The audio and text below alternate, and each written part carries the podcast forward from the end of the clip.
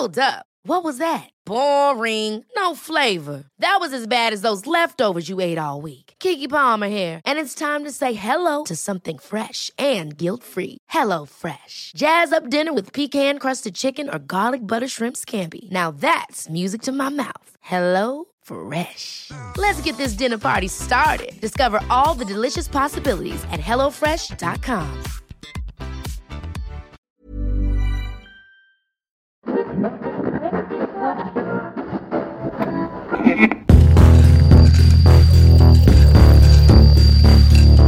Überdosis Crime. der Podcast. Hallo und herzlich willkommen zu Überdosis Crime, der Podcast. Hier geht es um nationale und internationale Verbrechen. Ich bin Saskia. Und ich bin Genoa. Und wir begrüßen euch zur 14. Folge. Yay! Es klingt ja so verrückt. 13 klang doch ganz okay, aber 14 klingt jetzt abgespaced. Ich habe gemerkt, ich bin sehr viel gespannter auf die Folge als davor. Ich hoffe, dass sich das jetzt positiv auf die Folgen und unseren Content auswirkt. Also ich bin auf jeden Fall mega gespannt, weil Saskia mir schon ein bisschen so was vom Fall angeteasert hat. Jetzt nicht vom Inhalt, aber davon, dass es halt ziemlich, ziemlich krass sein soll. Und deswegen, ich freue mich schon richtig auf den Fall. Nee, beziehungsweise nicht auf den Fall, das hört sich sehr makaber an, aber über die Informationen, die wir heute erhalten von Saskia. Ja, pass auf, es ist so, ich glaube, der wirkt für mich so krass und furchtbar, weil ich den angefangen habe zu recherchieren und für mich alles nicht normal schien, weil es wird heute um ein Kind gehen. Aber das, das, das schien mir noch nach einem, okay, es ist ein ungeklärter Fall. Mal sehen, was in den nächsten Jahren bei rumkommt. Ja. Und dann habe ich was entdeckt. Es hat mir jeglichen Boden unter den Füßen weggerissen gefühlt. Die Information, die ich da erhalten habe, da dachte ich so, wo bin ich hier gelandet? Und was Also- tue ich hier eigentlich? Es wird heavy, Leute. Genau, aber dazu werde ich dann davor nochmal was sagen. Wir starten erstmal mit unserem Verbrechensalphabet. Genau. Und Schönor fängt am besten mal an. Genau, wir haben den Buchstaben M heute und ich habe den ganz einfachen Begriff Mord. Und Mord ist laut Paragraph 211 des Strafgesetzbuches die Tötung eines Menschen aus ganz bestimmten Gründen, zum Beispiel Mordlust, Befriedigung eines Geschlechtstriebes, Habgier, andere niedrige Beweggründe oder zur Ermöglichung oder Verdeckung einer Straftat und oder auf bestimmte Weise, also heimtückisch, grausam oder mit gemeingefährlichen Mitteln. Mord ist das Verbrechen, für das das Strafgesetzbuch die höchste Strafe vorsieht, die es im deutschen Rechtssystem gibt. Lebenslange Haft. Anders als bei anderen Verbrechen, die ebenfalls zu lebenslanger Haft führen können, sieht das Gesetz bei Mord keinerlei Spielraum im Strafmaß vor. Mord ist, neben Verbrechen nach dem Völkerstrafgesetzbuch, auch die einzige Straftat, die nach deutschem Recht niemals verjährt. Allerdings sitzt nicht jeder verurteilte Mörder bis zum Tod im Gefängnis. Das ist nur der Fall, wenn im Urteil die besondere Schwere der Schuld festgestellt wird. Sonst kann nach der Verbüßung von 15 Jahren der Rest der Strafe zur Bewährung ausgesetzt werden. In Deutschland werden jedes Jahr mehrere hundert Menschen ermordet. Im Jahr 2017 waren es laut polizeilicher Kriminalstatistik 785. Mein Begriff heute baut so ein bisschen auf Chenors Begriff auf, nicht nur so ein bisschen, ziemlich doll. Denn mein Begriff heute ist die Mordkommission, abgekürzt MK. Und die Mordkommission ist eine polizeiliche Organisationseinheit der Kriminalpolizei zur Aufklärung von Kapitalverbrechen, also Straftaten gegen das Leben, zum Beispiel Mord und Totschlag. Und wurde früher in der Volkspolizei der DDR ähm, als Morduntersuchungskommission benannt. Sie wird für einen konkreten Fall bei dem Verdacht eines Tötungsdeliktes gegründet oder die Bereitschaftsmordkommission angerufen, deren Leiter über die Übernahme des Falls entscheidet. Die Mordkommission besteht aus einem Kommissionsleiter, einem Aktenführer, einem Tatortteam und mehreren Ermittlungsteams. Die Ermittler sind spezialisiert auf Personal-, Sach- oder Tatortbeweiserhebungen sowie auf Ermittlungen, also zum Beispiel die Fallanalyse. Das Hauptarbeitsgebiet der Mordkommission sind Morde. Daher sind in Mordkommissionen nur hochspezialisierte und besonders ausgewählte Polizeivollzugsbeamte als Kriminalbeamte tätig. Dann habt ihr heute mal ein paar Basics gelernt. Die, die Basics, die A und O's des Verbrechensalphabets. Yes. Ja, ich weiß nicht, ob ich direkt anfangen soll. Klar. Wir Hau Wir raus deinen Fall. Einfach. Triggerwarnungen und andere Anmerkungen zur Folge findet ihr in der Episodenbeschreibung. Genau wie die Timestamps, die machen wir jetzt immer rein. Ich möchte, bevor ich den Fall vorlese, kurz sagen, dass es heute, ich würde sagen, relativ brutal wird, aber vor allem ziemlich verstörend und es auch um Sexualverbrechen geht, bedeutet, wenn sich Leute durch sowas getriggert fühlen. Ich weiß, wir haben zwar immer die Triggerwarnung drin, aber ich finde es heute ganz besonders wichtig, weil es eben auch mit Kindern zu tun hat. Ja, also wenn sich da jemand irgendwie schnell getriggert fühlt oder bei dem Thema mit dem Thema nicht gut umgehen kann, dann hört lieber nächste Woche wieder rein. Ich finde den Fall heute echt heavy fürs Herz und irgendwie so zum Verarbeiten. Und das Oh wollte ich nur dazu sagen, weil mir das wichtig war, als ich das jetzt recherchiert habe, dachte ich so, das kann ich nicht einfach vorlesen, ohne sowas zu sagen. Na dann, Okay, dann geht's jetzt los. leg mal los. Ich habe schon, ich lächle schon vor lauter Angst. Das ist äh, so ein Verdrängungsmechanismus. Schöner und ich haben festgestellt, dass wir beide und ich fange auch manchmal an zu lachen und das ist nicht, weil ich irgendwie das lustig finde, sondern weil mein Körper damit irgendwie versucht, irgendwas zu kompensieren. Ja. Ich glaube, das kennen aber viele da draußen. Ja. Wichtig, will ich noch mal kurz sagen. Ich zweifle in keiner Weise die Polizeiarbeit und Erkenntnisse der Ermittler und Behörden an und verleumde keiner dieser Ergebnisse.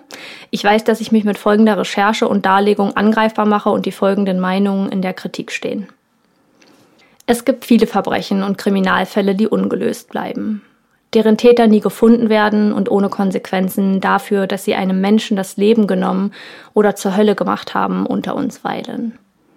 Doch der heutige Fall löst ein Gefühl von Ohnmacht in mir aus. Ich habe selten Probleme damit, einen Fall zu recherchieren und klappe den Laptop meist zu, ohne viele Gedanken in meiner Freizeit daran zu lassen. Die Geschichte des Tristan Brübach wird mich vermutlich nie wieder loslassen. Gerade auch, weil man bis heute nicht denjenigen fand, der ihm all das angetan hat und damit für noch so viel mehr Leid steht, als ein Kinderleben ertragen kann.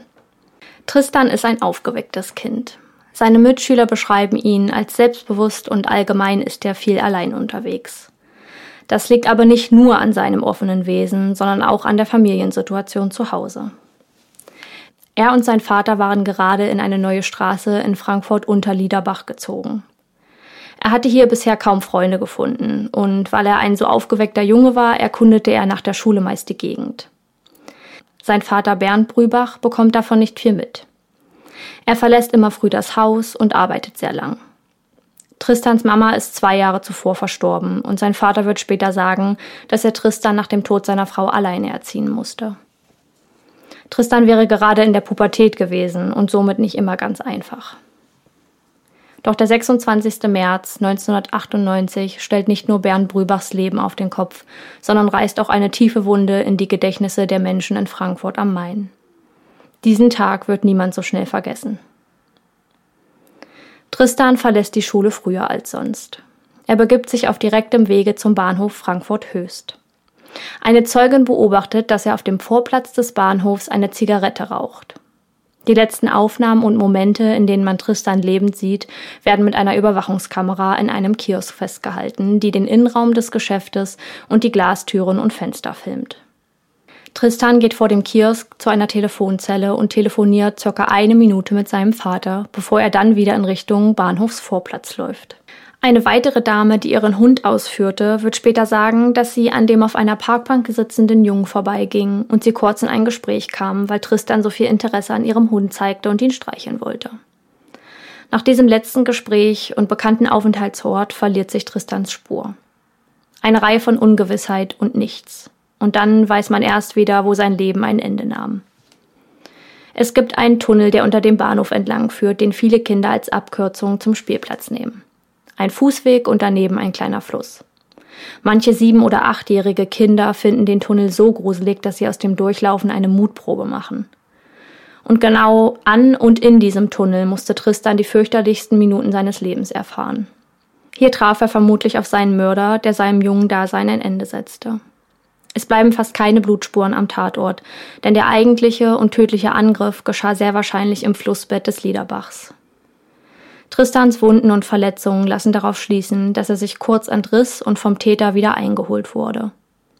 Die großen Hämatome im Gesicht weisen auf massive Schläge des Täters mit der Faust hin. Er würgte ihn mit einem Unterarmgriff und trennte dann Tristans Kehle von einem Ohr zum anderen durch, welcher letztendlich auch zu seinem Tode führte. Sein Mörder ließ ihn im Bereich des Baches ausbluten und zog ihn dann auf den Fußweg hoch. Doch hier schien es ihm zu unsicher, zu laut waren die Stimmen und Geräusche vom Bahnhof, die man dort unten immer noch hören konnte. Er zog Tristan tiefer und weiter in den Tunnel. Hier fügt er ihm 20, 11 Zentimeter große Schnitte im Bereich des Gesäßes, der Oberschenkel und Unterschenkel und Hüfte zu und schneidet seine Hoden ab. Die Ermittler gehen davon aus, dass er die entnommene Muskelmasse und Hoden als grausame Trophäe mitnahm. Er legt Tristans Leiche in schlafähnlicher Position ab und stellt ihm die im Kampf verlorenen Schuhe auf seinen Schnittverletzungen ab. In der Kriminalwissenschaft gibt es den Begriff Undoing, also ungeschehen machen, der aussagt, dass der Täter versucht, es rückgängig oder wieder gut zu machen. Auch Tristans Mörder hat wohl versucht, die Persönlichkeit des toten Kindes wiederherzustellen, indem er ihm die Jacke über den Kopf und die heruntergezogene Hose über die Schnittwunden zog. Tristans Mörder wird scheinbar gestört.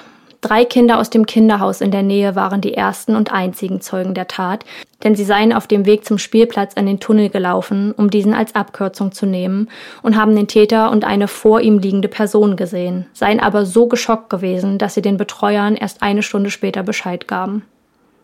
Nachdem ein Mädchen ein zweites Mal auf den Betreuer zukam und ihm davon erzählte, begaben er und eine Kollegin sich an den genannten Ort, wo sie Tristan tatsächlich leblos auffanden.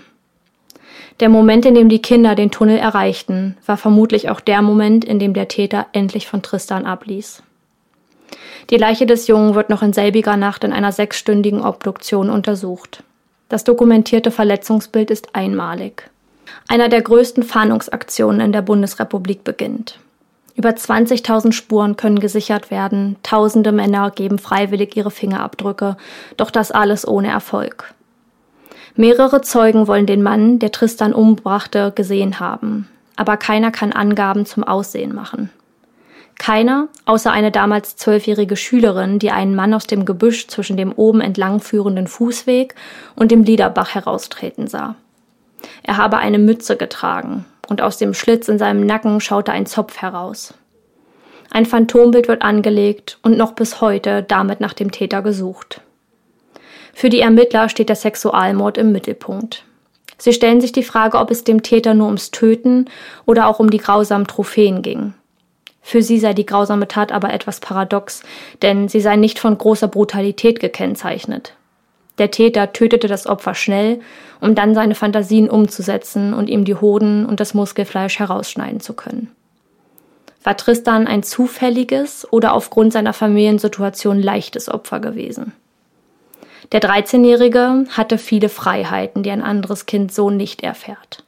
Vor allem aber, weil er oft sich selbst überlassen war. Möglicherweise hat der Täter genau diese Umstände genutzt und wusste über ihn und seine Familiensituation Bescheid. Die Mordermittler sind sich sicher, dass sein Mörder schon Wochen vorher in dem Stadtteil unterwegs war. Tristans Nachhilfelehrerin will Tage vor der Tat ihn und einen Mann, dem Phantombild sehr ähnlich, zusammenlaufend gesehen haben wollen. Das sei aber nichts Neues und Ungewöhnliches gewesen, da der Junge viel mit Erwachsenen zu sehen und unterwegs war. Er sei ein hübsches Kind mit besonderem Aussehen gewesen, der die Aufmerksamkeit auf sich zog und mit seinem Wesen bei vielen Menschen positiv ankam, sagt sie. Ihr sei der Mann auch bekannt vorgekommen, so als hätte sie ihn schon ein paar Mal im oberen Stadtteil gesehen. Man beginnt zu vermuten, dass der Unbekannte vielleicht gar kein Unbekannter ist und sich in der Gegend gut auskennen könnte. Einem anderen Jungen, der damals ähnlich alt wie Tristan war, ist der Mann auf dem Phantombild auch aufgefallen. Ein paar Mal sei dieser ihm auf dem Nachhauseweg von der Schule entgegengelaufen gekommen und hätte jedes Mal mit dem Jungen die Straßenseite gewechselt. Auch in einer anderen Gemeinde machte sich ein Unbekannter auf sich aufmerksam, als er sich auf der Rückseite eines Kinderheimes im Waldstück dahinter aufhält und die spielenden Kinder beobachtet und auffällig interessiert an ihnen gewesen sei. Er habe sich mehrere Male umgesehen, ob er auffällt oder jemand anderes ihn entdeckte. Auch hier soll die Beschreibung des Unbekannten zu dem Phantombild gepasst haben. Die beobachteten Heimkinder ähnelten dem Beuteschema im Fall Tristan sehr. Einer der Profiler ist der Meinung, dass der Mann, der dort sein Unwesen treibt, genau weiß, was er tut und wo er seine Opfer findet. Und der Unbekannte hat auch noch Erfolg mit seiner Taktik. Nach wenigen flüchtigen Begegnungen gewinnt er das Vertrauen der Kinder. Er geht mit ihnen in Geschäfte, um Süßigkeiten und Spielzeuge zu kaufen. Nach Tristans Mord wird der Liederbach trockengelegt, um die Tatwaffe zu finden. Doch auch hier kein Erfolg. Die einzigen Beweisstücke sind Tristans Schulhefte. Auf seinem Deutschbuch befindet sich ein blutiger Fingerabdruck, der bis heute als der des Täters gilt und mit dem nach diesem gesucht wird. Er liegt sowohl dem FBI in Quantico als auch Fahndern von Europol und der International Crime Scene Conference in Toronto vor. Fast genau ein Jahr später findet man Tristans Rucksack in einem Waldstück nahe Frankfurt, unweit eines Rasthofs. Darin enthalten sind eine Deutschlandkarte in tschechischer Schrift und ein Gaskocher, leider ohne brauchbare Spuren. Ermittler meinen, dass man auch davon ausgehen müsse, dass der Rucksack von einem Unbeteiligten dort abgelegt worden sein könnte und man denjenigen finden müsse, damit er Aufschluss dazu geben könne, wo er ihn gefunden hat. Man glaubt aber, dass der Täter den Rucksack nutzte, um das Muskelfleisch unbemerkt vom Tatort mitnehmen zu können. Eineinhalb Jahre später wird Tristans Grab von einem Unbekannten geöffnet. Dieser legt Blumen auf mehreren Planen ab und verschwindet dann wieder. Stückchenweise erschließt sich den Beamten nach monatelanger Pause wieder ein winziger Teil des Falls. So auch am ersten Tag nach Tristans Beerdigung. Bei der Polizei geht ein Anruf ein. Polizei, hier ist Tristans Mörder. Wie bitte? Tristans Mörder ist hier. Sind Sie? Ja. Und Sie wollen sich selber stellen? Ja. Ja, wo sind Sie denn jetzt? Frankfurt Höchst. Frankfurt Höchst. Und wo dort? Höchstbahnhof. Am Bahnhof.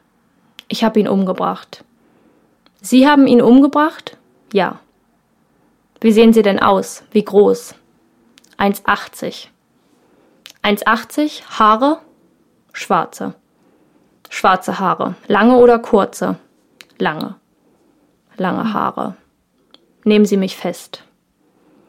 Als die Polizei eintrifft, ist der Mann weg. Die Profiler sehen den Anruf aber als wichtiges Indiz. Der Anruf kann natürlich auch von einer Person stammen, die sich wichtig macht. Jedoch gibt es genug Informationen, die darauf hindeuten, dass es der Täter gewesen sein könnte. Immer und immer wieder rollen die Ermittler den Fall auf und immer wieder gibt es heiße Spuren.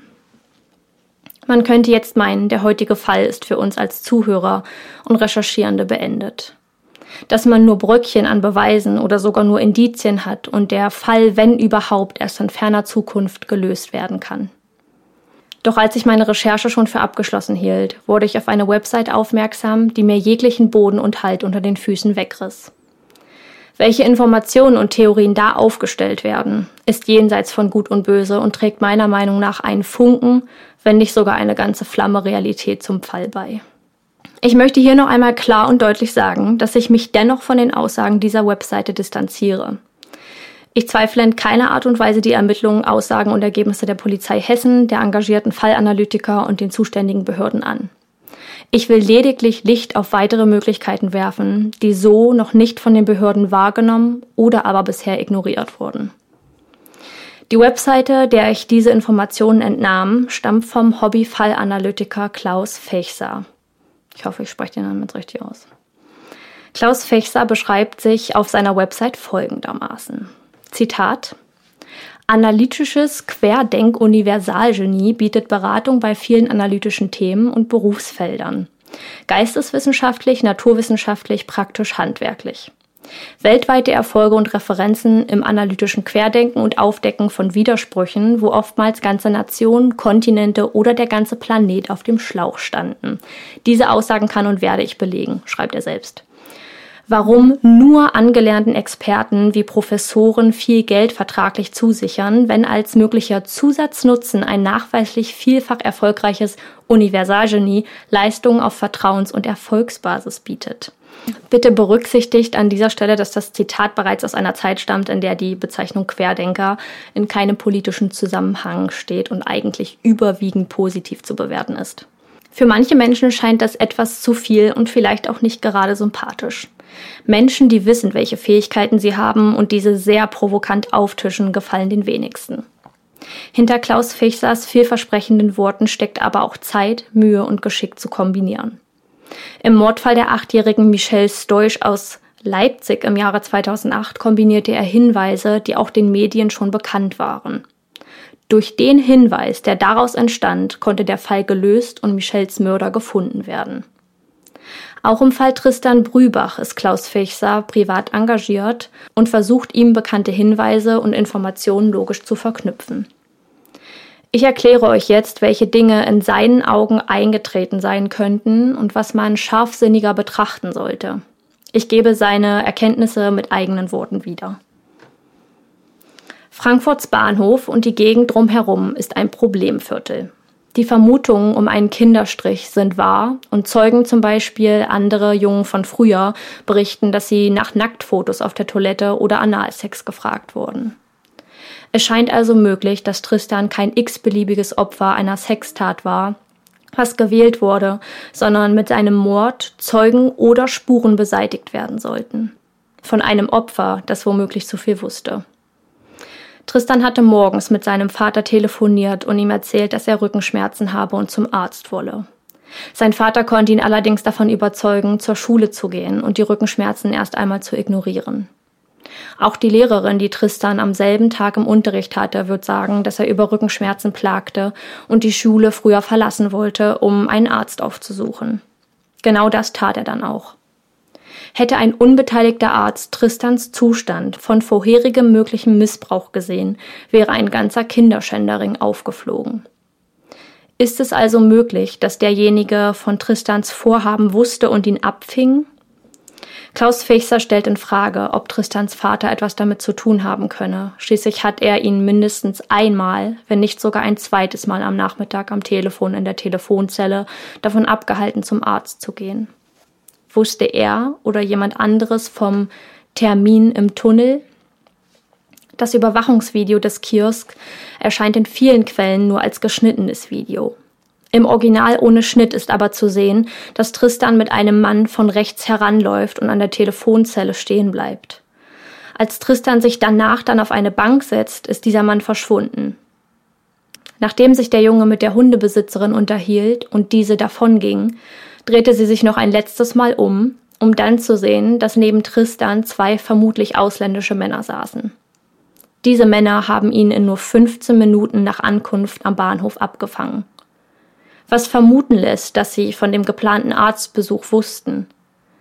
Wovor aber muss ein Kinderschändering Angst haben, was letztendlich ihre eigentliche Tat verraten könnte? Tristan wurde, nachdem die oder der Täter ihn töteten, der Gesäßmuskel abgeschnitten. Nach Recherche Klaus Fechsers diente diese Handlung und chirurgische Operation, die an dem Jungen vorgenommen wurde, dem Zweck, die Spuren an einem vorherigen Tag erfolgten sexuellen Missbrauch zu beseitigen. Wir erinnern uns, Tristan wollte eigentlich zum Arzt aufgrund von Rückenschmerzen. Es bestehe aber die Möglichkeit, dass es keine normalen Rückenschmerzen waren, die er empfand, sondern Schmerzen aufgrund analen Missbrauchs. In einem Forum für Homosexuelle schrieb ein Mitglied, dass er auf Analverkehr stehen würde und sich sein Handy in den After eingeschoben hätte und beim Zucken durch die Vibrationen dieses dann im Darm verschwunden sei. Ob die Täter Gleiches an Tristan versuchten, wisse man natürlich nicht. Sollte dies aber der Fall sein, dann würde das erklären, warum man ihm den Gesäßmuskel entfernte ohne Öffnung der Bauchdecke und damit deutliche Spuren verursachend, für diese wenig Vorwände denkbar sind, könne man über das Entfernen des Gesäßmuskels hinten am Beckenboden vorbei zwischen dortige Muskelstränge greifen, um an den Enddarm zu gelangen, um so einen Gegenstand, zum Beispiel ein Handy oder Sexspielzeug vom Missbrauch aus dem Darm sozusagen herauszuquetschen. Nichts würde so gut überführen wie die SIM-Karte eines Handys. Der oder die Täter würden es nach einer Fleischentnahme aussehen lassen, kaschieren damit jedoch nur das wahre Motiv. Ein anhaltender Missbrauch sei gut möglich, da Tristans Lehrerin davon sprach, dass er oft in Begleitung erwachsener Personen, meist Männer war und er sich oft am Bahnhof und in dem damit verbundenen katastrophalen Milieu aufhielt. Dass die Behörden nur mit diesem einen Phantombild und Fingerabdruck suchten, sei fragwürdig, denn wenn es sich wirklich um eine Tätergruppe handelte, könnte der eigentliche oder ein Mittäter laufen gelassen oder nie als verdächtig in Betracht gezogen werden, weil er dem Phantombild oder dem Fingerabdruck nicht entspreche. Damit würde man wichtige Hinweise und Komplizen in dem Fall ausschließen und einer Lösung des Falls massiv im Weg stehen. Es sei nichts Neues, dass die Behörden krampfhaft an diesem Einzeltäter festhalten, wo längst genug erdrückende Beweise für einen Ring oder eine Tätergruppe und Hintermänner seien. Der Hobbyfallanalytiker hat also folgende Grundüberzeugungen, die er so auf seiner Webseite festhält. Erstens. Tristans Schmerzen waren keine normalen Rückenschmerzen, sondern starke Schmerzen nach analem Missbrauch, der in Tagen davor passiert sein könnte. Zweitens, die Tat an Tristan hatte keinen sexuellen Hintergrund am Tattag, aber einen sexuellen Hintergrund in der Zeit zuvor. Tristan war ein Strichjunge und alle Beteiligten haben ein Verdeckungsmotiv, damit der Kinderschänderring nicht auffliege. Drittens, das Tatmotiv sei ein womöglich zurückgebliebener Gegenstand im Anus, der so groß war, dass er erstens von alleine nicht wieder herauskommen würde und somit Entzündungen und Verletzungen und einen damit sicheren Arztbesuch ausgelöst hätte und zweitens Panik und Schmerzen auslöste, weswegen Tristan auch unbedingt zum Arzt gewollt hätte. Viertens die beiden südländischen Männer, die sich nie als Zeugen meldeten und damit auch als Tatbeteiligte in Frage kämen. Fünftens der Rucksack, den man fand, nicht von einem Unbeteiligten stammte, sondern von den Mittätern, die dann über die Autobahn per Anhalter oder ÖPNV flüchteten. Dieser wurde schließlich in Nähe eines Autobahnrastplatzes gefunden. Außerdem befand sich darin ein Gaskocher, mit dem sie das Muskelfleisch gekocht haben könnten, dann aßen und per Anhalter vom Rastplatz weiterflüchteten. Der Fall Tristan scheint für mich unlösbar und gleichzeitig fast gelöst. Die Behörden scheinen nicht das erste Mal Klaus Fechser und seine Hinweise und Schlüsse zu ignorieren oder sich bewusst nicht dazu zu äußern. Die einzige Überzeugung, die ich habe, ist, dass keine Kinderseele das körperliche und psychische Leid des Straßenstrichs verdient hat, geschweige denn ertragen kann.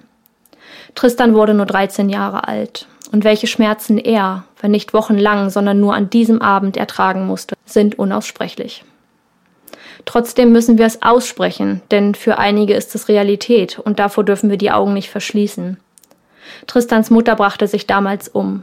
Wenn jemand dies tut, dann weil er unerträgliche Schmerzen empfindet. Was sie auch schmerzte und vielleicht wusste, war genug, um dem Leben ein Ende zu setzen. Ich wünsche mir sehr, dass Tristans Geschichte aufgeklärt werden kann, um eine Verantwortung der Gesellschaft dem Thema gegenüber zu entwickeln und zu übernehmen. That's it. Junge, Junge, Junge. Boah, das, damit hätte ich halt nicht gerechnet, als du es vorhin gesagt hast. Ja. Oh mein Gott. Ähm, Ja. ja, wir haben beide auch beschlossen, ich habe das zu Chanel vorher schon gesagt, dass wir vor allem auf den zweiten Teil mit den Vermutungen und ähm, Den Theorien. Theorien des Hobbyfallanalytikers nicht eingehen werden, äh, darauf nicht eingehen werden, weil das ist ein heikles Thema und ich war mir schon nicht sicher, ob ich das hier im Podcast präsentieren soll. Man hat aber natürlich eine Meinungsfreiheit und ich finde es wichtig, darüber zu sprechen, weil mir die Sachen nicht unsinnig vorkommen und dieser Hauptpunkt des Kinderstrichs einfach direkt im wahrsten Sinne des Wortes vor der Tür liegt. Ja. Ja, man hört ja auch öfter von Frankfurt und gerade vom Bahnhof Sachen, dass dort viel, viel Kriminalität herrscht. Und das wäre theoretisch nicht so abwegig. Ja. Aber wie Saskia schon sagt, wir distanzieren uns erstmal von den Theorien, die dort aufgestellt werden und halten uns eher an die Fakten, weil wir uns das auch nicht rausnehmen möchten, mit unserem nicht qualifizierten Wissen darüber irgendwie zu urteilen. Ich glaube, da sind wir die Falschen, äh, die darüber irgendwie was sagen könnten. Ja. Wir können aber über die Sachen sprechen, die faktisch bewiesen sind. Es sind ja nicht so viele Fakten. Ja. das, ich finde diese, die Fakten, an denen wir uns irgendwie entlanghangeln wollen, sind so gering und so wenig ausgeprägt, dass man sich wirklich fast nur, dadurch, dass man jetzt auch so ein bisschen vorbelastet ist mit dem Wissen oder den Theorien, die man im Kopf hat, äh, kann man sich dazu fast gar nicht mehr äußern, weil man jedes Mal an diese, an eine der Theorien denkt, die auf diesen Fakten Ja. aufbauen. Und deswegen finde ich es super schwierig, darüber jetzt zu reden und ähm, was zu sagen. Und ich, ich glaube, das ist das erste Mal, dass wir wirklich nicht viel dazu sagen werden, auch weil ich das Thema für mich selber erstmal sacken lassen muss. Ich habe das Ja. gestern zu Ende recherchiert und fühle mich immer noch nicht in der Lage, da subjektiv drüber zu reden. Ja. Also, ihr könnt dich auch voll verstehen, wenn du jetzt äh, keine Fragen oder Anmerkungen hast, weil es sind gefühlt so viele Fragen in meinem Kopf und auch gar keine. Ja, ja, genau so geht's mir auch gerade. Ja, auch Fragen, die es ja sich nicht lohnt zu stellen, weil niemand eine Antwort darauf wahrscheinlich auch hat. Und das, also, Meine einzige Frage, und die bezieht sich nicht direkt auf den Fall, sondern eher ähm, auf dich, wäre gewesen, was so deine Gefühle waren, als du den Fall gehört hast, weil, wie ich vorhin schon beschrieben habe, der erste Moment, als ich den Fall für mich schon fast beendet hatte, weil ich alle Standardmedien einmal durchgegangen bin und alle Portale, in denen man sowas, ähm, also Webseiten, in denen man sowas hätte lesen können und darüber irgendwie, ja, nachlesen können. Als das durch war, habe ich dann gedacht, ja, ich gucke jetzt mal hier noch ein bisschen da und dann bin ich auf diese Seite gestoßen und da war ich vollkommen schockiert und das war, als würde ich in eine zweite Welt eintauchen. ja, mir kam das jetzt also nicht so, so dolle so vor wie dir, weil du ja vorher das schon zu mir gesagt hattest, du hattest das ja so ein bisschen angeteasert, ohne irgendwas von dem Thema zu sagen. Aber dass ich, also mit diesen Theorien hätte ich jetzt auch nicht gerechnet. Und ich, also hättest du die jetzt nicht gesagt oder nicht vorgestellt, wäre das für mich eine Einzeltat gewesen, die jetzt nicht auf irgendeine vorherige Geschichte beruht, sondern auch eine Zufallstat, dass sie sich jetzt nicht jemanden persönlich rausgesucht haben, die Täter oder der Täter. Aber wenn man das mal so betrachtet, dann könnte es auch andere Möglichkeiten geben und das finde ich nicht schlecht, dass du das auch nochmal mit reingenommen hast. Ja. Ähm, wie gesagt, wir, wir distanzieren uns erstmal so davon, aber ich äh, finde es gut, mal in andere Richtungen vielleicht auch zu gucken, um vielleicht weiterhin zu versuchen, den Fall irgendwie dem, der Lösung einfach näher zu kommen. Und das, Ja. es ist auf jeden Fall ein Fall, so wie jeder auch, der eine Lösung verdient. Und es ist halt umso trauriger, dass es nicht der Fall ist. Und ja, es ist, es ist einfach super traurig, wie in jedem anderen Fall, den wir auch hatten. Ähm, es ist einfach so tragisch, unabhängig jetzt davon, ob jetzt eine der Theorien von dem Hobbyanalytiker stimmen, aber auch schon der Fall an sich, die Brutalität, mit der vorgegangen wurde bei der, bei der Ermordung des Jungen, ist einfach unerklärlich und ich glaube, das hat in uns allen, gerade als du es vorgestellt hast, ein Gefühl ausgelöst, was also unbeschreiblich ist einfach, dass also ich komme jetzt immer noch nicht drauf klar, muss ich dir ganz ehrlich sagen, weil wie du schon sagst, man muss halt auch erstmal versuchen, die Sachen zu verarbeiten und deswegen hatten wir auch erst überlegt, ob wir zwei Teile machen, weil die Informationen in dem Fall ja ziemlich weit, also ausschweifend sind.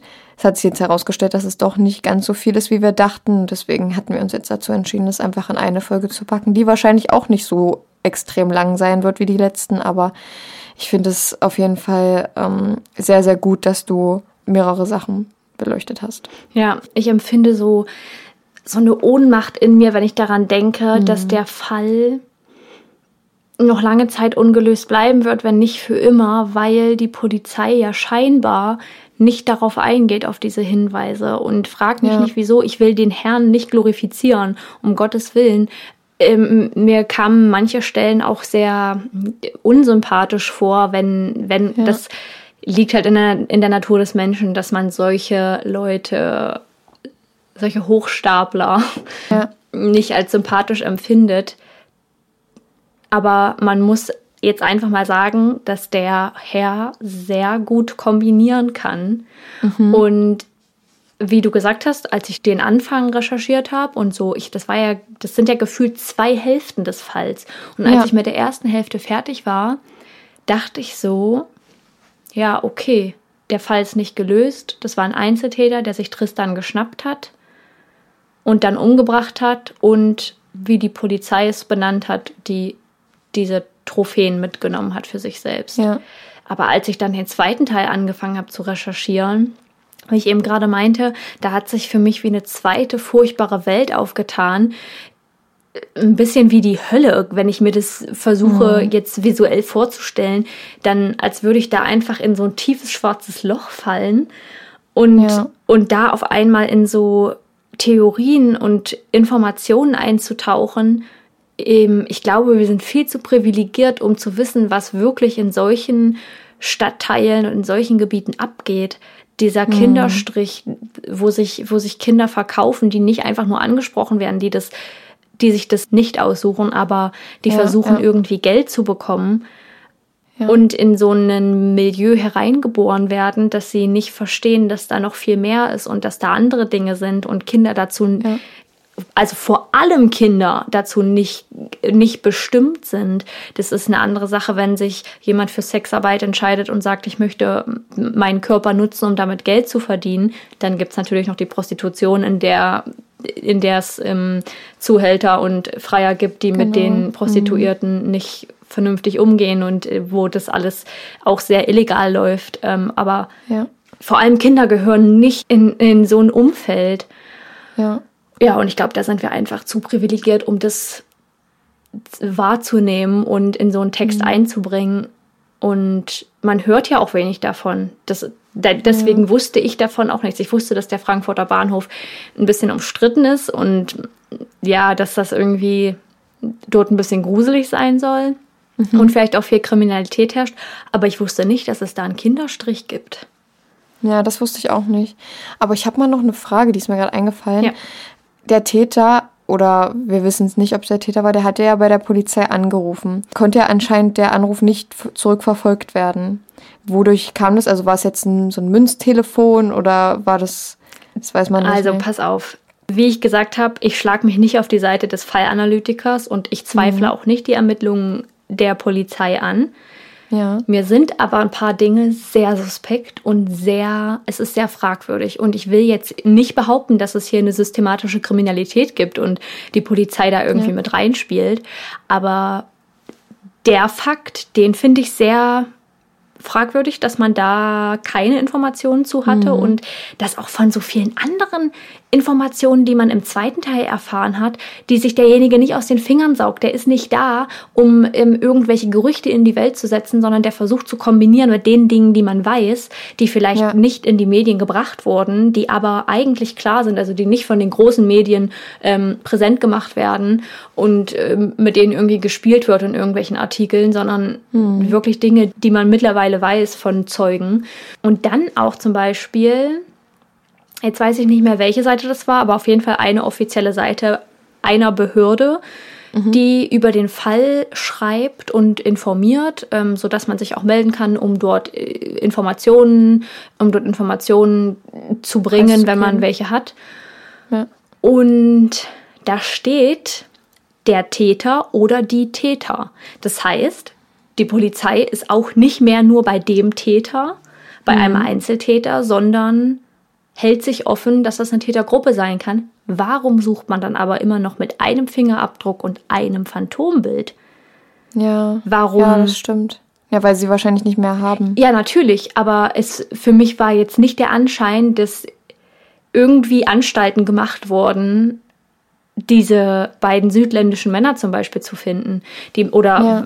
wenn sie nicht ausländisch waren, allgemein die beiden Männer zu finden, die die da, ich meine, da, davon kann ja theoretischerweise bloß Tristan wissen, weil er die beiden näher gesehen hat und da niemand anderes drauf Acht gegeben hat. Aber das sind so einige Dinge. Also ich will gar nicht behaupten, dass ich da eine Lösung für hätte und ich hätte es anders gemacht, weil, äh, mein Gott, das ja. in solchen Fällen geht ja vieles auch schief und wird vertan, weil zu viel Zeit mit irgendwas verbracht wurde und andere Dinge dann vorbei waren, weil man sie nicht mehr, zum Beispiel mit den Spuren an dem Rucksack, dass der eben erst so spät gefunden wurde, irgendwo im Gebüsch an einem Rastplatz, dass man Ja, dann keine also- Spuren mehr sichern kann.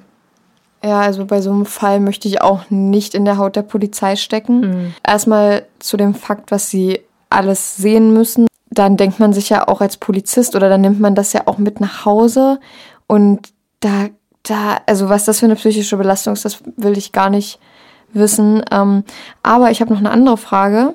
Wurde das Phantombild, was die Zwölfjährige erstellt hat, beziehungsweise beschrieben hat, wurde das irgendwie mal in irgendeiner Form veröffentlicht, ja. um die Öffentlichkeit darauf aufmerksam zu machen? Ich zeig's dir mal, warte. Hauntet mich noch in meinen tiefsten Albträumen. Packen wir euch natürlich in den Instagram-Post. Genau, ja. Wie Chanor sagt, wir posten jede Woche, beziehungsweise jetzt jede zweite Woche, auf unserem Instagram-Kanal bei überdosis.crime.podcast. Mit UE? Zu jedem Fall drei Bilder. Beim ersten könnt ihr mitraten. Da werden wir euch nur so ein bisschen anteasern, um welchen Fall es gehen könnte. Und ihr dürft gerne raten, was es für ein Fall ist.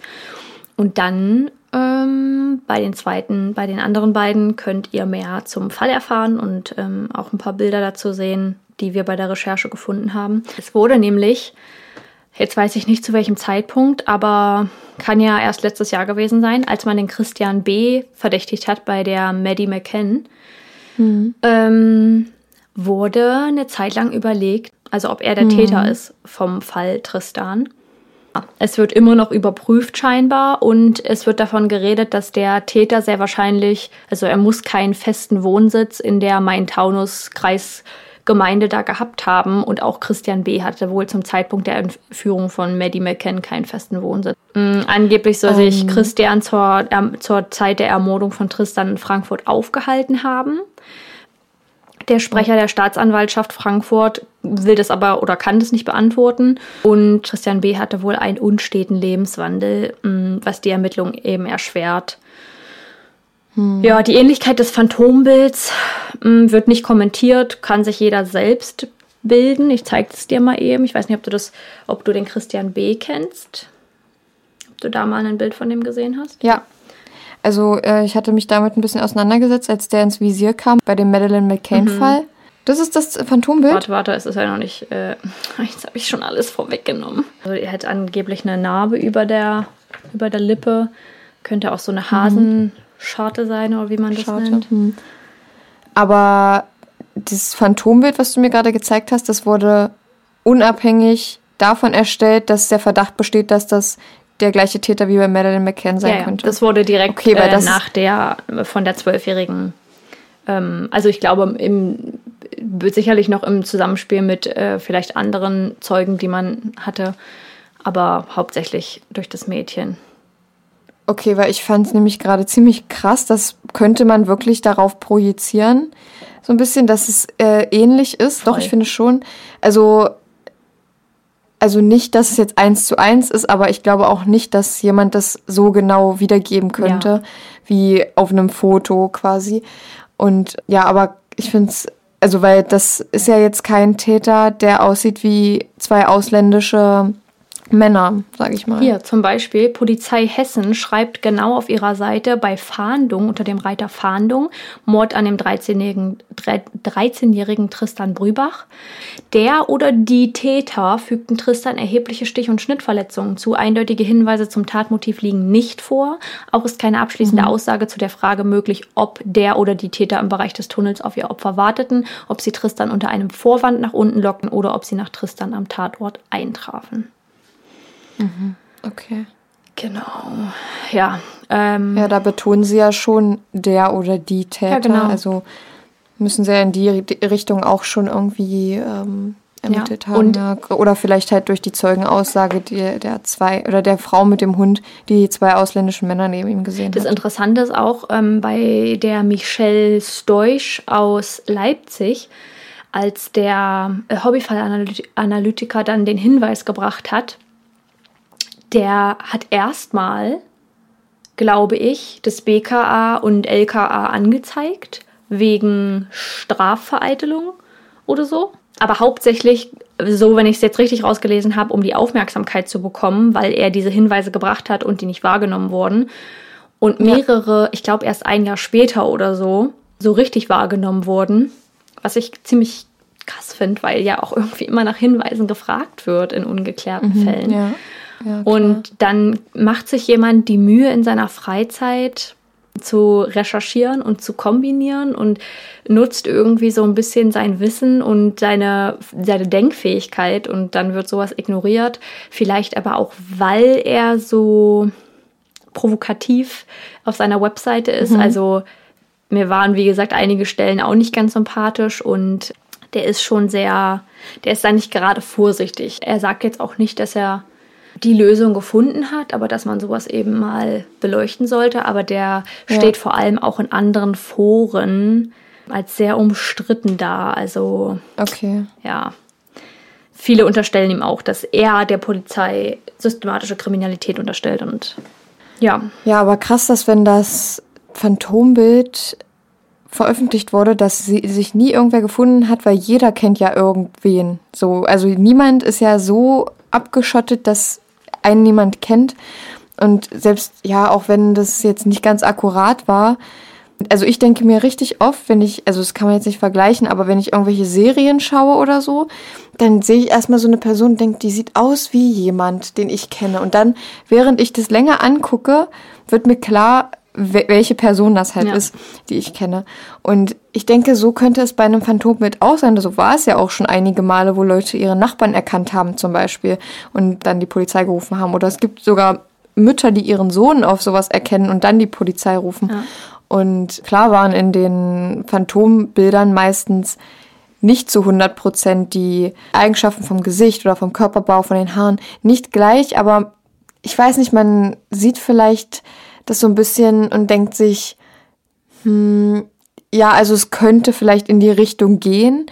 Und wenn man sich das ins, in den Hinterkopf ruft, dass das ja einer Zeugenaussage entspringt, dieser Zeichnung, dann weiß ich nicht, dann sieht man da vielleicht öfter mal oder schneller mal jemanden, den man vielleicht kennt und dann sollte man vielleicht auch einen Hinweis geben, auch wenn man sich nicht zu 100% sicher ist. Ich weiß, das macht man vielleicht dann eher nicht, weil man sich denkt, ja, aber wenn es halt nicht so ist, dann ist es halt kacke so, ne? Ähm, weil ich will ja auch niemandem was unterstellen, aber ja, lieber ein Tipp zu viel als ein zu wenig. Also es, sie sehen sich jetzt nicht zu 100% ähnlich, aber, schon wenn so man, also Mundpartie wenn es jetzt und im Gesicht Ja. diese äh, unter den Augen, die Augen, die Tränensäcke. Ja, also wenn es jetzt zwei Fotos wären, dann würde man sagen, das sind nicht die gleichen Personen. Ja. Aber wenn man bedenkt, dass das eine davon eine Zeichnung ist, die einer Zeugenaussage ähm, entspringt, wie gesagt, dann könnte man da schon wirklich viele, viele Ähnlichkeiten sehen. Und das wäre wirklich richtig krass, wenn das, also wir sagen immer krass, aber es wäre wirklich krass, wenn es der gleiche, die gleiche Person war wie der Täter bei Madeleine McCann. Ja, Leute, das war's mit dem heutigen Fall. Ähm, Wir haben jetzt nicht allzu viel drüber gesprochen, aber ihr könnt uns auf jeden Fall ein paar Gedanken von euch zukommen lassen, was ihr von dem Fall haltet, was ihr denkt. Ihr könnt uns auch gerne wissen lassen, was ihr zu den Theorien sagt. Hier noch einmal, wie wir es jetzt schon mehrere Male erwähnt haben, wir distanzieren uns davon. Das sind nicht unsere Theorien, wir stimmen da nicht zu. Wir lehnen die aber auch nicht ab. Wir stehen dem Ganzen neutral gegenüber, finden es aber wichtig, dass man sowas mal beleuchtet und eben nicht nur immer die Polizeiarbeit im, Kopf behält und sich damit befasst, sondern auch mögliche Theorien, über die andere Menschen schon nachgedacht haben. Und ja, keine Verschwörungstheorien hier, das schon mal zu sagen. Und genau, könnt ihr uns gerne auf Instagram bei überdosis.crime.podcast Mit UE. wissen lassen per Privatnachricht oder auch in den Kommentaren unter den Bildern, die wir dazu posten werden. Genau, ihr könnt uns aber auch mal, unabhängig jetzt vom Fall, sagen, ob ihr so ungelöste Fälle auch interessant findet, weil da kann man dann im Nachgang darüber, über die Theorien ein bisschen reden. Und ähm, wenn das Theorien sind, die die Polizei selber aufgestellt hat, dann kann man da auch besser drüber reden, als wenn das jetzt ein Hobbyanalytiker macht. Mm, Deswegen, ich mag nämlich eigentlich, also ich finde es eigentlich sehr interessant, ähm, auch mal ungelöste Fälle zu nehmen, um einfach über die, ja, über die möglichen Theorien zu sprechen, weil die sind, also da gibt's auch sehr, sehr interessante ungelöste Fälle, wo man sich einfach heute noch denkt, man wird niemals rausfinden, was genau passiert ist. Nicht nur vom Täter abhängig, sondern was überhaupt passiert ist. Also wie der Tathergang war oder wie es zu dieser Situation gekommen ist. Und ich finde es einfach sehr, sehr, sehr interessant und da sagt uns gerne mal dazu eure Meinung auf unserem Instagram. Und ihr könnt uns auch gerne mal sagen, ob ihr den Fall kanntet. Das würde mich nämlich auch interessieren, weil ich kannte ihn nämlich nicht. Mhm. Ja, ich dachte, dass das ein relativ bekannter Fall ist. Ähm, ja. Und ansonsten, ach, ich wollte mich noch mal für 517, 14? Ja, 517. Follower bedanken, beziehungsweise wir. Ich denke, Schnur findet ja. das auch nicht allzu abstoßend. Ich finde es jetzt nicht schlimm. Nee, es ist auf jeden Fall richtig Super cool. Also vor allem, wenn wir bedenken, dass es halt fremde Leute ja. sind, die uns folgen und es sind ein ganz geringer Prozentteil sind die Leute, die uns vielleicht persönlich ja. kennen und unseren Podcast hören, weil sie uns mögen oder einfach gerne zuhören wollen bei unserem Podcast. Aber ich äh, finde es halt sehr, sehr cool, dass wir immer mehr Leute erreichen mit unserem Podcast. Wir sehen das ja auch in den Statistiken. Das ist einfach wirklich, wirklich richtig cool und es motiviert einen so richtig. Obwohl wir nur noch alle zwei Wochen posten. Aber ja. das ähm, werden wir ja mal gucken. Vielleicht haben wir mal zwischendurch irgendwann mal eine Überraschung für euch, dass wir mal einen Fall zwischendurch noch reinschieben, damit ihr mal noch eine Woche mit einem Fall versorgt seid. Ja, aber es ist auch verrückt, welche Leute so reinhören. Also ich weiß nicht, ob das vielleicht Deutsche sind, die aus dem Land dann in unseren Podcast reinhören, aber da sind Länder in unserer Statistik aufgezeigt, wo ich mir so denke, wow, okay.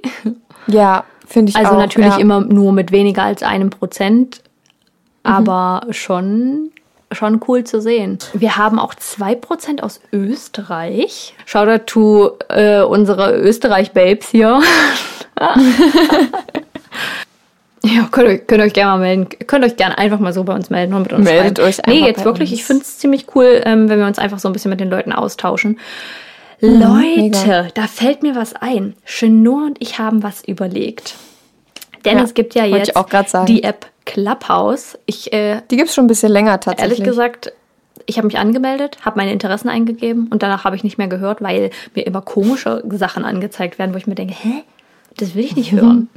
Aber wir, wir haben überlegt, ob wir da vielleicht mal ein kleines Gespräch anzetteln sollten. Wir würden auf Instagram vorher nach Fragen fragen.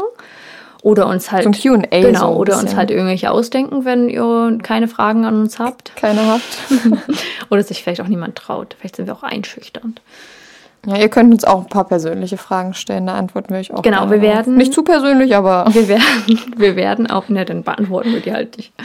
Aber wir werden nächste ja. Woche mal eine Story dazu machen und einen Fragensticker posten. Und dann könnt ihr uns entweder da Fragen stellen oder auch per Privatnachricht. Und dann machen wir mit euch einen Termin aus und dann machen wir das mal. Dann machen wir einen Termin, würde ich sagen. Ne? Und ansonsten müssen wir mal einen Livestream machen auf Instagram. Oh, mega gern. Das machen wir. Das machen wir mal. Könnt ihr euch drauf freuen? Ja. Ähm, vielleicht könnte man ja überlegen, nicht, dass das jetzt zur Regelmäßigkeit werden sollte, aber in der Woche, in der man keinen Fall postet, entweder einen Livestream zu machen oder einen Talk auf Clubhouse. Ja. Who knows? Es wäre eine Option, ja, Leute. Ja. Lasst es uns gern mal wissen. Unsere Namen für Clubhouse, also unsere Usernames, die packen wir euch dann rein, wenn wir das planen, so einen Talk mal anzugehen in der näheren Zukunft, ja. würde ich sagen, packen wir euch da die Namen rein, weil wenn wir euch die jetzt sagen, wir, wir schreiben sie euch ja. schriftlich irgendwo hin. Oh, falls ihr Pupsgeräusche gehört habt, ich war es nicht wirklich. Es war mein Stuhl. Das war das Stuhl. Ja, also ich muss sagen, ich bin eigentlich sogar viel auf Clubhouse. Echt? Also ich folge da halt, ja, mega. Ich folge da halt wirklich so vielen Leuten, wo mich, also nicht denen ich einfach so auf Instagram folge, wo ich die Bilder schön finde, sondern die, die auch, wo mich deren Meinung halt zu bestimmten Sachen interessiert, denen ich halt aber trotzdem auch auf Instagram folge. Ähm, sonst würde ich die auch da gar nicht finden. Ja. Ich folge da auch nicht so vielen, weil ja, ich äh, schalte da jetzt nur mal rein, wenn jemand, der mich interessiert, ähm, da einen Talk gestartet hat und ich jetzt irgendwie jetzt keinen Podcast für ein paar Minuten aufräumen oder so anfangen möchte, dann schalte ich einfach in den Talk rein, den es gerade mhm. gibt. Es gibt natürlich auch so, so Tipps auf der Plattform, also Werbung kurz, ja. Ja, da gibt's halt auch so ein paar Tipps für Small Businesses, also auch so für dich vielleicht ganz interessant.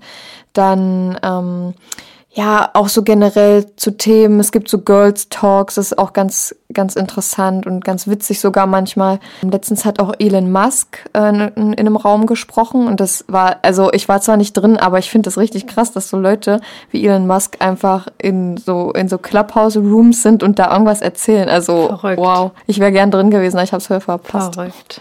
Ich meine, Ist halt, es ist halt das Interessante bei Clubhouse ist eben, dass es halt live ist. Ähm, das ist nicht vorher aufgenommen, das ist quasi wie ein Live-Podcast und man kann immer auch mal Zuhörer mit reinholen äh, oder als, als Redner ähm, einstellen. Und da finde ich das ganz cool, weil auch, weiß ich nicht, so manche sehr bekannte Leute sind ja auch da drin und ich glaube, das ist halt, da ist die Nähe, die Nähe zu den Leuten, die ihr folgt, ist da halt viel, viel näher einfach. Und das finde ich halt sehr, sehr interessant. Und deswegen dachten wir uns, ähm, nicht weil wir uns jetzt super wichtig fühlen, aber ähm, weil wir denken, dass es vielleicht ein, zwei Leute interessieren könnte. Und wenn es halt niemand interessiert, dann reden Saskia und ich halt einfach alleine, dann weil es ist eigentlich okay. theoretisch wie ein Telefonat von uns beiden und ihr könnt halt einfach alle nur zuhören. Ja. Äh, Oder wir holen euch rein. Das kann natürlich, da kann man so die Hand heben dann und dann kann man euch reinholen und das, ja, cool. ist halt ganz cool. Das machen wir auf jeden Fall mal irgendwann. Das, äh, ja, lasst uns wissen, ob ihr daran interessiert seid und wir euch da mal so eine halbe Stunde, Stunde bespaßen. Jo. Ja, dann kommen wir jetzt zu unseren Favoriten.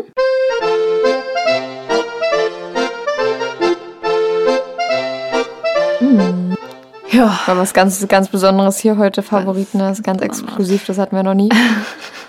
ähm, ich, oh, ich weiß gar nicht.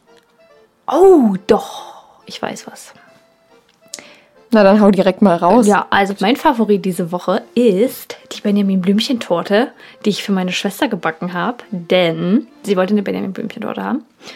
Und, und ich wollte erst eine kaufen, hab dann aber überlegt, nee, warte mal, ich bin ja nicht so der Fan vom Kaufen und Backmischung, ich mache das selber. Listen, ich habe die kompletto vegan gebacken. Heilige Scheiße, war die gut. Echt, ja? Ich will mich ja jetzt hier nicht selber loben. Ich glaube, dass das Rezept einfach mega nice ist. Aber, oh, nee, nee, Kannst ja lecker. mal rüberschicken. ja, mache ich Das auf jeden Rezept. Fall. Also, der Kuchen besteht aus einem Mürbeteig ganz unten und zwei Schichten Biskuitteig. Und dann außenrum so eine Erdbeersahne und innen drin eine Schokocreme und obendrauf Vanille. Alle auf Grundlage von veganer Sahne. Die vegane Sahne hat überhaupt keinen Beigeschmack von irgendwas Pflanzlichem, sondern schmeckt richtig, richtig nice. Die heißt Schlagfix. Und wenn du da mal Ah, okay. äh, gucken willst, also ich kenne jetzt schon einige, die nicht vegan sind, ich auch nicht, ähm, und die aber die Schlagfix-Sahne benutzen, weil sie die besser finden, weil die sich ähm, schneller aufschlagen lässt und weil die einen nicht so fettigen Geschmack hat, aber trotzdem süß ist und äh, eine super nice Konsistenz. Also kann ich nur empfehlen. Das Rezept ist von Zucker und Jagdwurst. Ja, du kannst das Rezept ja mal droppen. ja, ich droppe das Rezept. Wir haben ja noch keine 10.000 Abonnenten, sodass wir nach oben swipen, aber vielleicht packe ich es in die Episode. Leider nicht. Mein Favorit ist die TV Now Show, die Obduktion mit Jan-Josef Liefers und äh, Michael Zockers. Und ich war mir nicht ganz sicher, ob ich das hier heute empfehlen soll, weil das ist echt nichts für schwache Gemüter. Das ist echt, also man sieht sehr, sehr viel. Also man muss auch einen starken Magen haben, muss ich sagen. Äh, weil ich denke, vielen könnte schlecht werden, wenn sie das gucken. Es wird wirklich viel gezeigt, die ganzen Organe werden gezeigt, und dann wird gezeigt, wie er das aufschneidet. Er erklärt es aber so, also ich, das ist jetzt nicht mein Favorit, dass ich das jetzt super toll finde, das alles zu sehen, sondern dass es, also es ist auch sehr interessant, das zu sehen, das muss ich sagen, aber auch wie er das erklärt und einfach dieser Informationsgehalt einfach an der Serie ist so cool, muss ich echt sagen. Saskia und ich haben uns schon gefragt, wie das ist, ob die also die können ja nicht einfach so Leichen, die zeigen ja wirklich die Leichen da, also äh, wahre Leichen. Wir haben uns schon gefragt, ob das jetzt irgendwie, also es muss ja irgendwie abgeklärt sein mit Aber den Menschen im Voraus, nicht, dass sie weil die Gesichter ja verschwommen sind. Genau. Also denke die ich, dass Gesichter das- und die Geschlechtsteile sind geblurrt so ein bisschen. Ja. zensiert, ja. Ich glaube, dass das nicht abgesprochen ist und irgendwie abgeklärt ist, weil er hat ganz am Anfang, ich habe dir die Frage gestellt und dann habe ich gestern die erste Folge angemacht und direkt in der ersten Folge sagt er gefühlt in den ersten drei Minuten, dass das eben keine Personen sind, die sich medizinischen Zwecken dann äh, so. hingeben oder die sich dafür bereit erklärt haben vor ihrem Tod, ähm, weil sie das äh, ihren, ihren Organspendeausweis oder so geschrieben haben, sondern dass, dass das e echte Fälle sind von ähm, Menschen, die da jetzt obduziert werden müssen, beziehungsweise Leichen, die obduziert werden müssen, ähm, um zu schauen, ob die Erkenntnisse der Polizei Richtigkeit haben. Und Ja, also auf jeden Fall, ich war extrem geschockt, als ich gesehen habe, dass man wirklich fast alles sieht. Also das erste Mal war ich geschockt, als sie die Leiche umgedreht haben und auf dem Rücken man die Leichenflecken gesehen hat. Ich dachte mir halt so, ja, ich weiß nicht genau, was das für eine Serie ist, deswegen habe ich das erstmal nicht angefangen und dachte halt, er spricht so ein bisschen darüber, so wie, wir haben ja schon mal über den Michael Zockers gesprochen und das war ja der Gerichtsmediziner, der ähm, mit Hey Aaron, dem YouTuber, die Videos gemacht hat. Und ich dachte, dass es halt so in die Richtung geht, dass, weiß ich nicht, irgendwelche Schädel zeigen, aber dass es wirklich richtige Leichen sind, das fand ich in dem Moment so krass. Und ich habe mir einfach gedacht, boah, aber ja, es war aber so interessant, dass ich einfach nicht aufhören konnte, weiter zu gucken. Und ich muss echt sagen, wenn ihr sowas gucken könnt, guckt es euch gerne an. Ihr lernt extrem viel, also auch für Biologiestudenten vielleicht oder für Medizinstudium oder Leute, die da medizinaffin sind und sich dafür sehr, sehr interessieren, ist das, glaube ich, extrem interessant. Ich bin jetzt nichts von alledem, aber ich interessiere mich einfach extrem für sowas. Ja, ich finde es auch super spannend. Ich habe gestern die erste Folge angefangen. Ich habe da vor ein paar Wochen schon mal von gehört und dann ist es mir irgendwie so ein bisschen entfallen und hat schon nur gestern gesagt, ja, schau mal die Serie, das könnte auch was für dich sein, aber es ist ganz schön dolle krass. Also muss man auch einen starken Magen haben. Ich habe jetzt, ich glaube, 25, 30 Minuten der ersten Folge geguckt. Ich finde auch mega, dass die 90 Minuten gehen, aber ich Mhm. schaffe die halt immer gar nicht so schnell zu schauen, weil ich da, ja, ich, ich bin ja nicht so ein Se Serien-Junkie. Ich gucke super gern Serien, aber ich schaue die nicht so schnell hintereinander weg. Und hab die gestern angefangen und mh, bei der Leiche, als sie die umgedreht haben mit den toten Flecken, das fand ich gar nicht so schlimm. Schlimm nicht, aber ich dachte mir so, pff, krass, dass das so gezeigt das wird halt. Ne? Ich finde es super interessant, das halt zu sehen, so wie du. Und dann kam mein Freund kurz rein, hat gefragt, hat gedacht, ich glaube, er hat gedacht, das wäre eine Puppe oder so, weil die drehten ihn dann zurück und Herr Zockers hat dann noch eben so ein bisschen geredet und er so, warte mal, ist das eine echte Leiche? Ich so, ja. Wirklich? Ein echter Mensch? Ich so, ja. Krass. Richtig okay. krass. Ja. Äh, okay, oh, äh, oh, mhm. Ist auch ein bisschen gruselig. und ich so, ja, ich versuche mir halt irgendwie immer vorzustellen, dass so eben der Tod aussieht und dass es ja, ähm, ja normal und okay so ist. Und mhm. weil bei so Horrorfilmen zum Beispiel, also Horrorfilmen, die so blutig sind oder die, wo irgendwelche gruseligen Monsterfiguren oder sonst was irgendwo vorgekrabbelt kommen, so irgendwelche alten Frauen, so, so ja, so alte Frauen, die so eklig hergemacht sind. Da versuche ich mir direkt immer in dem Moment vorzustellen, wie die in der Maske saßen dazu. Oder auch bei mm, ja. The Walking Dead, da habe ich irgendwie mm. eine Szene draus gesehen und da habe ich mir direkt vor, vor, versucht vorzustellen, wie die in der Maske vorher sitzen und so zurechtgemacht werden, damit ich mir immer im Kopf behalte, dass so niemand aussehen kann. Aber ja, dass man irgendwie, ich, ja. ich versuche irgendwie ein bisschen mit solchen Serien, so zum Beispiel mit Obduktion, den, die Realität im Tod wahrzunehmen und da keine Angst mehr vorzuhaben, sondern das halt natürlich ein Prozess mhm. zu sehen, weil ich muss sagen, mittlerweile oder immer noch habe ich ziemlich Angst vor dem Tod, in welcher Art und Weise auch immer. Also, dass ich irgendwann mhm. sterbe und dass mir geliebte Menschen versterben und, und mhm. nicht mehr bei mir sind, weil mir diese Endgültigkeit so dolle Angst macht. Ja, und das ist halt, ja. So, für mich, ich kann dir das genau beschreiben, das Gefühl, früher lag ich manchmal im Bett und habe, wenn ich zu lange darüber nachgedacht habe, angefangen zu weinen, weil mhm. für mich ist das Leben fast wie so ein Mensch ärger dich nicht Spiel, in dem man spielt und wenn man rausgeworfen wird, kommt man halt wieder rein.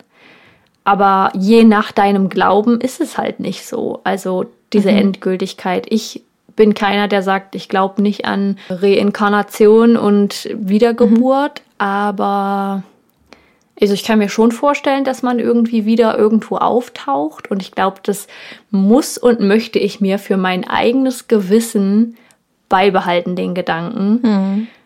Mhm. Aber trotzdem ist es ein bisschen gruselig, so in, in ja. dem Leben, in dem man sich wohlfühlt, da so herausgerissen zu werden, egal mhm. in welchem Alter und in welchem Zustand ja, aber ich gucke sowas eben, um irgendwie so ein bisschen die Realität im Tod zu sehen und ähm, das als ja. natürlichen Prozess des Lebens zu sehen und da keine Angst mehr vorzuhaben, falls ich irgendwann auch mal eine Leiche sehen muss. Aber ich ja. glaube, dass ich da vollkommen geschockt sein werde. Aber ja, also super spannend. Guckt euch gerne an, aber nichts für schwache Nerven, das hat schon nur recht. Vielleicht nicht direkt beim Abendbrot oder so. Ja, weil du gesagt hast, dass du Serien nicht so schnell durchgucken kannst. Ich habe ja jetzt Bridgerton innerhalb von einem Tag durchgeguckt. Und ich muss sagen, ich fand's jetzt, ich fand's okay, aber ich, ähm, wenn jetzt eine zweite Staffel kommt, würde ich mir überlegen, ob ich es mir nochmal ja. angucke ich glaube, bei mir und auch bei vielen anderen, die die Serie so krass feiern und, und gut finden, spielen ganz viel diese Visuals mit rein. Also ich bin ganz doll fasziniert von den Kostümen, von der Kameraführung, wie cinematisch das aufgebaut ist, und so von der Umgebung. Ich finde es halt super cool. Ich, die Musik, ähm, und ich weiß ja, dass du auch schon Popmusik hörst, aber eben nicht so, nicht so krass wie ich und da ja mal ein Lied feierst, aber ich halte mich ja wirklich vom Musikgeschmack her eher in der Pop-Richtung auf. Und ja, so diese gecoverten Lieder, da war ich hin und weg, als ich das gehört habe. Und ähm, ich glaube, dass das viel mit reinspielt. Ich stimme dir aber zu, dass die Handlung ähm, nicht dolle aufregend ist, nicht dolle spannend ist. Es ist halt, ja. wie du gesagt hast, und das ist mir auch direkt in der ersten, zweiten Folge aufgefallen, ja, ein bisschen Gossip Girl im 18. Jahrhundert. Mhm. Ähm, und das ist für mich auch okay, weil für mich war irgendwie so der Vibe, der darüber kam, voll mhm. schön und ist aber nicht so eine Serie, die man durchsuchtet, sondern die man dann halt immer mal wieder eine Folge guckt, weil man es schön findet und es einen irgendwie aufmuntert am Tag und man das auch so, ich, ich fand zum Beispiel auch die Liebesszenen total interessant und, und auch schön irgendwie mit anzusehen, aber verstehe voll, wenn du, wenn man sagt, ja, das, das ist halt nicht die spannendste Serie und äh, muss man jetzt, muss ja. man jetzt nicht unbedingt gucken, aber wenn man solche, wenn man die Visuals cool findet und sich mal so einen Trailer von der Serie anschaut und da irgendwie so von, von den Charakteren kurz überzeugt ist, sollte man auf jeden Fall mal reinschauen. Ja, also ich ähm, sag auch nicht, dass es jetzt auf jeden Fall, dass ich jetzt meine Zeit verschwendet habe, weil ich das geguckt habe. Ja. Also es ist auf jeden Fall gut. Ich freue mich, dass ich sie geguckt habe, aber ich hätte mir jetzt mehr erwartet. Ich glaube, das ist immer so bei so Sachen, die so krass in den Himmel gehypt werden dass man sich dann denkt, ähm, ja gut, aber wo kommt jetzt der Hype her? Ich glaube, wäre es nicht so krass gehypt gewesen, hätte ich gesagt, ja, es ist halt eine gute Serie so. Es ist, es ist auch, es ist solide. Die, wie du sagst, die Visuals sind sehr, sehr schön. Ähm, ich mag auch die Atmosphäre, diese 18. Jahrhundert-Atmosphäre mhm. oder wo das, in welchem Jahr das auch immer spielt. Aber ja, also von der Storyline war es jetzt halt eher, gibt's halt sehr, sehr, sehr viel spannendere ja. Serien, aber ich fand es trotzdem schön anzuschauen und wenn man jetzt mal nichts hat, dann ist es auf jeden Fall keine Zeitverschwendung, da mal reinzugucken. Ja, ich glaube, dass dieses 18., diese 18. Jahrhundert-Vibes so gehypt wurden oder allgemein die Serie so gehypt wurde, sind genau diese Vibes, weil es wenige Serien gibt. Also mir fällt jetzt keine vergleichbare Serie ein, obwohl es viele Filme gibt. Ich habe jetzt auch schon TikToks gesehen, wo so steht, wenn du Bridgerton geguckt hast und toll findest, mhm. dann und du fandst zum Beispiel die Charaktere gut, schau das. Du fandst die Kostüme gut, dann schau das. Also es gibt schon vergleichbare. Sachen, aber mhm. so aufgebaut und so hergemacht wie Gossip Girl. Und ich glaube auch gerade die Leute, wenn du sagst, dass du an Gossip Girl auch nicht so krass rankommst. Ich fand es zum Beispiel ja. super cool. Ich würde es jederzeit noch mal gucken.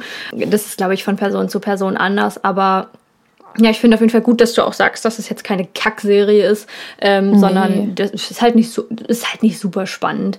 Aber ist auf ja. jeden Fall mal gut, wenn man so einen Sonntag ausspannen will und ein paar Folgen schauen mhm. will. Auf und, jeden ähm, Fall. Ich freue mich auf die zweite Staffel. Allerdings habe ich gehört, dass da nicht die Geschichte von Daphne und äh, Simon weiter ausgebaut wird, sondern von dem Anthony.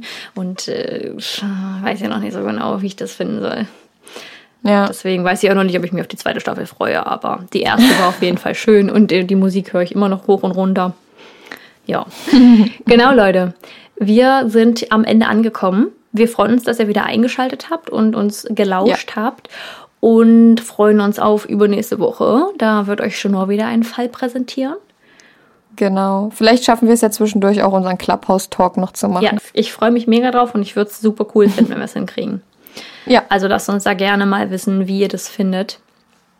Und ähm, ja, dann wünschen wir euch noch eine schöne Woche. Genau. Schönen Sonntag. Und passt auf euch auf, bleibt gesund, trefft euch nicht mit vielen Menschen. Lieber nicht. Und ähm, nicht. folgt uns gerne auf Instagram, wenn ihr das noch nicht tut. Und schreibt uns. Wir haben immer Lust, mit euch genau. zu interagieren und zu ja, erzählen. Extrem. Okay. Ja, genau. Bleibt gesund und schaltet hoffentlich beim nächsten Mal wieder ein. Wir würden uns sehr drüber freuen. Ja, genau. Judy. Ciao. Dann tschüss.